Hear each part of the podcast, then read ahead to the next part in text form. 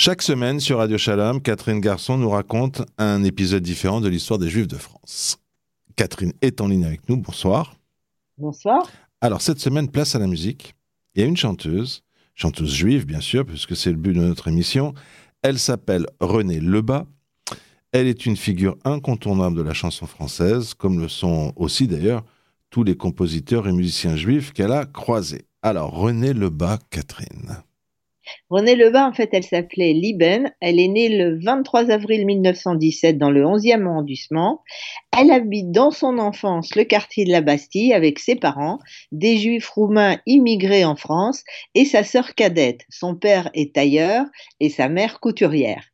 Ses premiers pas en tant que chanteuse, elle les fait dans un groupe nommé L'écho du 12e, qui se produit dans des cafés ayant des sympathies de gauche ou dans des cinémas de quartier.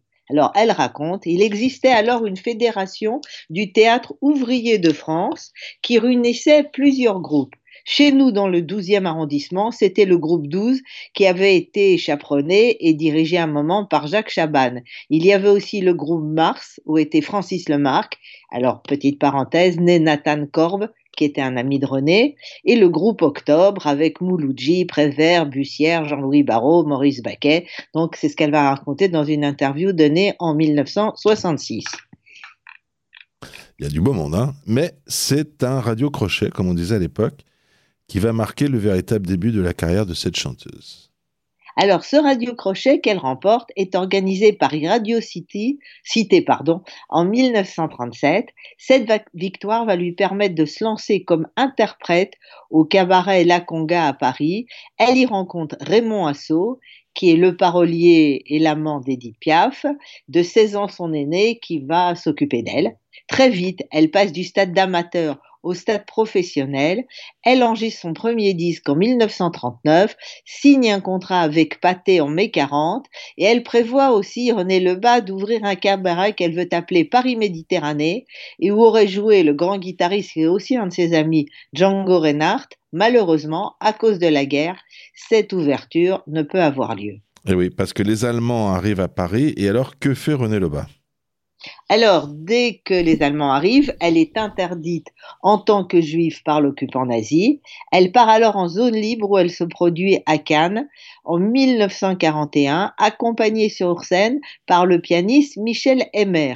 Alors, on va faire une petite parenthèse parce qu'on fera des petites parenthèses pendant toute, pendant toute l'émission. C'est un auteur-compositeur qui est né Michel Rosenstein à Saint-Pétersbourg, qui a entre autres succès co-signé la musique de Yad la joie de Charles Trenet et composé en mai 40 l'accordéoniste pour Edith Piaf. Il compose et écrit pour René Lebas, de l'autre côté de la rue. De son côté, Paul Mizraki lui propose de créer une autre chanson qui s'appelle Insensiblement, qui sera l'un de ses plus grands succès. Alors, on continue sur l'apport des Juifs à la musique populaire française. Paul Mizrahi, né dans une famille sfarade de Constantinople, intègre dès 1929 la troupe de son camarade de classe Réventura, qui est aussi juif, qui est le groupe qui s'appelle Réventura et ses collégiens. Alors, il, il comme compositeur, arrangeur, pianiste. Et une de ses premières chansons s'intitule, tout le monde la connaît, Tout va très bien, Madame la Marquise, dont il compose les paroles et la musique. Il est aussi l'auteur de 185 musiques de films, ce qui fait de lui l'un des cinq compositeurs les plus prolifiques du cinéma français. Allez, revenons à René Lebas. Alors qu'elle est en zone libre, elle apprend que son père et sa sœur ont été arrêtés lors de la rafle du Veldiv en juillet 42. Ils seront tous les deux déportés et assassinés à Auschwitz. Sur les conseils de l'écrivain Francis Carco, lui-même marié à une juive, René Lebas décide de se réfugier en Suisse, à Lausanne, alors, c'est grâce à celui qui devait devenir mon mari que j'ai réussi à passer la frontière sous les barbelés dira-t-elle dans l'interview déjà citée. En Suisse, elle enregistre en 42 insensiblement et de l'autre côté de la rue qu'elle interprète sur les ondes de la radio suisse normande en pensant à la situation en France. En 43, elle enregistre 14 juillet du célèbre compositeur anti-nazi Gilles-Jean Villard et la chanson Exil, écrite par le cinéaste François Reichenbach qui lui aussi est exilé en Suisse. À la Libération, elle va revenir à Paris et être la première à enregistrer un disque dans des studios parisiens. Elle décide alors de se produire sur scène à l'ABC, au Théâtre de l'Étoile, puis à l'Europe, à l'Européen, à l'Alhambra et Bobigny. Elle crée la mère de Charles Trenet, la femme de chanson La mère, et Charles Trenet qui lui décerne le titre de La mère de la mère. De Trenet, elle chantera aussi Revoir Paris, Fleur bleue, Madame la pluie, etc. Avant de continuer à suivre la carrière de René Lebas, on s'arrête une nouvelle fois sur une partie de ses proches.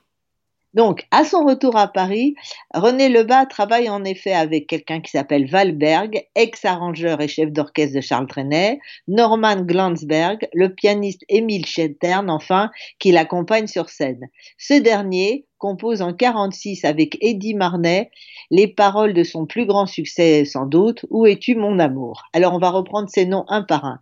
Valberg, de son vrai nom Voldemar Rosenberg, est né à Constantinople dans une famille juive. De 32 à 36, il assure chez Polydor toutes les orchestrations de disques et compose les principales chansons interprétées en français par Marlène Dietrich.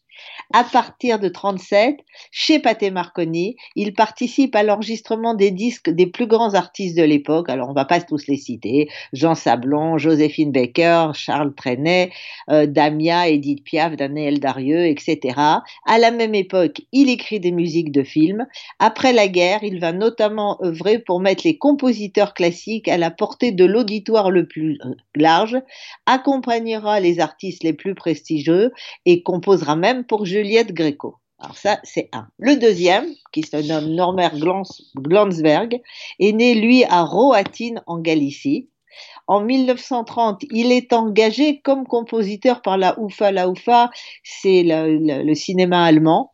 Il écrit sa première musique de film pour Billy Wilder et la deuxième pour Max Ophuls. Quand le régime nazi s'installe en Allemagne en 1933, Goebbels désigne Glansberg comme artiste juif dégénéré et donc il s'exile à Paris. En 42, après avoir réussi à échapper au rafle, il est victime d'une dénonciation et jeté en prison.